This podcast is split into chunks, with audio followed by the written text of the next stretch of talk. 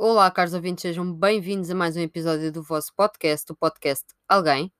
Hoje estou aqui para falar sobre o que para mim é a diferença entre ser e existir. Uma abordagem um pouco à parte uh, psicológica do ser humano, mais uma vez.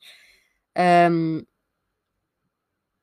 é apenas um episódio de opinião, ou seja, isto não é nada factual, é a minha opinião acerca dos termos. E vou fazer eh, o que já fiz uma vez, vou ler um texto que escrevi. Um, eu filo no episódio do Ser Normal, portanto, se quiserem uh, ouvir outro dos meus textos, vão ouvir esse episódio. Uh, e hoje decidi tomar a mesma abordagem, digamos assim.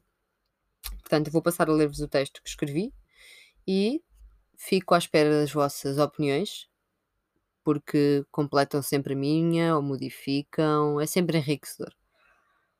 Portanto, aqui vai.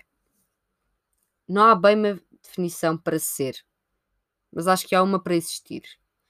Existir é estar apenas cá, acordar, aguentar o dia, dormir e ciclicamente repetir o mesmo, vezes sem conta, até que a morte nos tire o último suspiro de desespero. Ser, por outro lado, parece-me mais complexo. Não sei ao certo o que é. Acho que todos por vezes estamos no meio, somos e existimos. Se para vocês fizer sentido. Para mim, alguém que é amado, ama o outro, sente, positiva ou negativamente, tem a sua rotina e as suas tarefas. Existe mas também é. É um pouco confuso. O problema reside em quando tudo se tem, mas nada existe. Deixando mais claro, ter uma casa, um carro, um emprego, estudar, ter amigos, uma família. Emoções que vão e vêm com os tempos. Mas ao mesmo tempo sentir que nada completa o vazio que existe, pode ser existir. Existir por existir faz o ser humano sentir que há um vazio. Cada um preenche o seu vazio à sua maneira às vezes até de forma negativa ou perigosa. Outros deixam-se levar e nada fazem. Errar é humano, ter defeitos é humano. Ser e existir são coisas inerentes ao ser humano. Somos todos um saco de carne com ossos, no fundo, não passamos disso. Todos pensamos, todos queremos ser amados, todos gostamos de amar, todos queríamos ter tudo. O problema é que o tudo não existe. Tantas vezes o ser humano tenta ter a globalidade das coisas e acaba por a perder por completo, por tão subjetiva que esta seja. Há defeitos e características referentes à personalidade, na minha, na minha humilde opinião, pois nada disto é factual. Acho que todos nós devemos analisar o que é que faz mesmo parte de nós, e se for negativo, tentar que a mudança aconteça e perceber o que nos foi anexado pela vida durante toda a nossa existência e tem de ser corrigido, pois há uma diferença entre estas duas coisas. Tudo pode ser melhorado ou eliminado, se isto fizer sentido para vocês. E porquê ser e porquê existir? Eu sou das pessoas que está no meio e que não sabe. Ninguém conhece a vida de modo pleno, apenas a morte, pois ela é a que retira a vida a cada ser vivo. Podemos ter cultura, inteligência, riqueza, meios, amigos, família, todos os nossos desejos maioritariamente concretizados, mas saber tudo, nunca ninguém sabe tudo. Porquê tanto ódio no mundo? No mundo? Porquê tanta fúria? Dirijam essa mesma fúria para quem nos governa, para quem nos maltrata, os que nos pisam, para quem não está no nosso lado. E transformem essa fúria em amor, porque é assim que se combate o ódio. Não sejam hipócritas, não invejem o outro porque este detém algo que vocês queriam não pensem que são donos da razão, porque a razão é apenas um conceito subjetivo, tão subjetivo quanto a nossa própria existência. Nada neste mundo alguma vez foi 100% concreto. O status quo, a realidade, não existem realmente. São conceitos criados pelo próprio ser humano. Podem apelidar-me politicamente ou até insultar-me se pareço anarquista, comunista a falar, talvez. Se parece louca, pois isto tudo parece um devaneio, estão no vosso direito em apelidar-me da forma que quiserem. Porque a opinião das pessoas não passa disso uma opinião.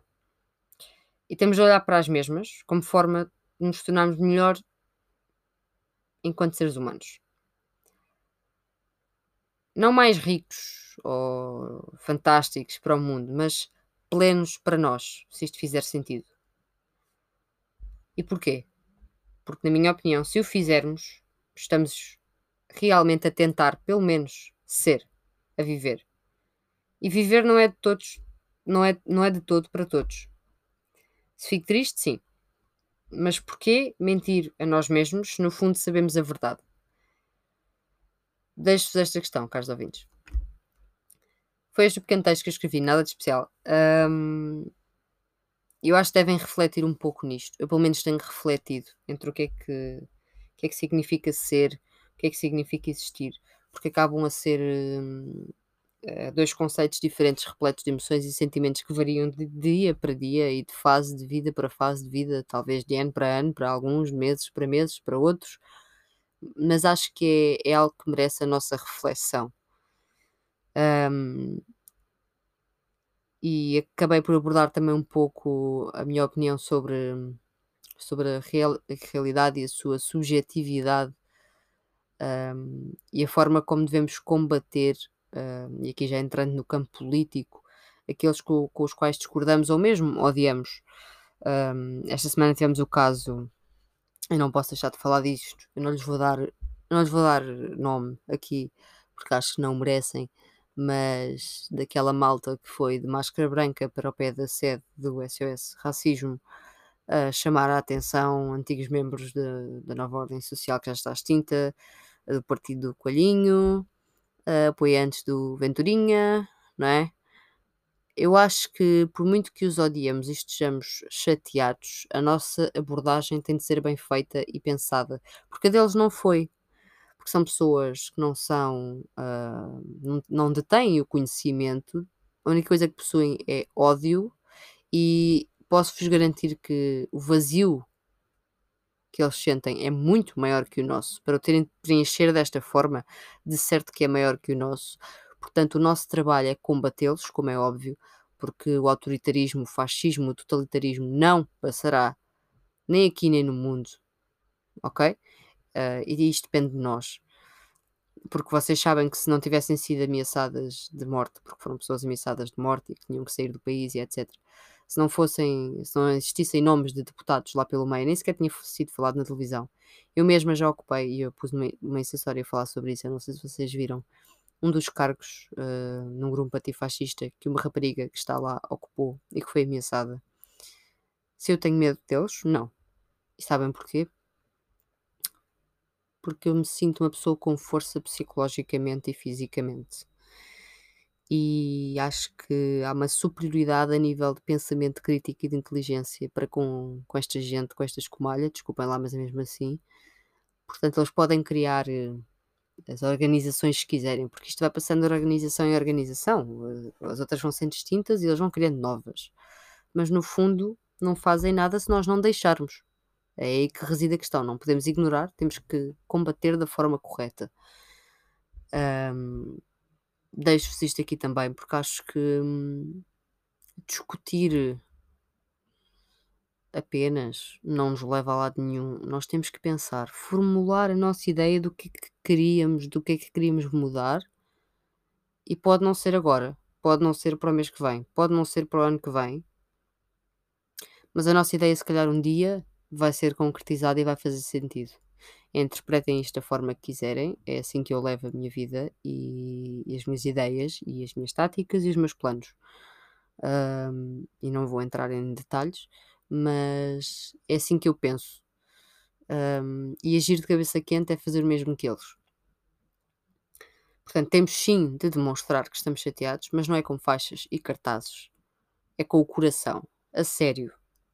É ir a sério para a rua uh, e é tentar detectar uh, quando é que os mesmos ignorantes vão fazer alguma coisa para ir para lá, contrapor. E é isto, malta. Eu não quero ser muito extremista, portanto, deixei a minha mensagem assim, de uma forma leve, digamos, Uh, porque eu tenho andado bastante revoltada com, com todas estas situações, como é óbvio. Ninguém tem o direito de ameaçar ninguém de morte, nem dizer à pessoa que tem de sair do país dentro de X horas, mas onde é que, onde é que nós estamos? Isto não é no outro lado do mundo, malta, isto é cá, ok? E é isto, malta. Ahm, eu vou deixar agora a rubrica do politicamente incorre- incorreto um pouco de parte. Não tenho tido assim tanto tempo quanto isso para gravar e etc. Estou a tratar de projetos e vem muita coisa a caminho, vocês sabem. E as coisas demoram o seu tempo. Portanto, vou deixar a rubrica um bocadinho de parte. Mas claro que irei lançar episódios sempre que possa, porque eu gosto de falar com vocês. Nada me dá mais prazer do que isso. Mais uma vez, muito obrigada e até uma próxima, caros ouvintes. Fiquem bem e saúde. Cuidem-se.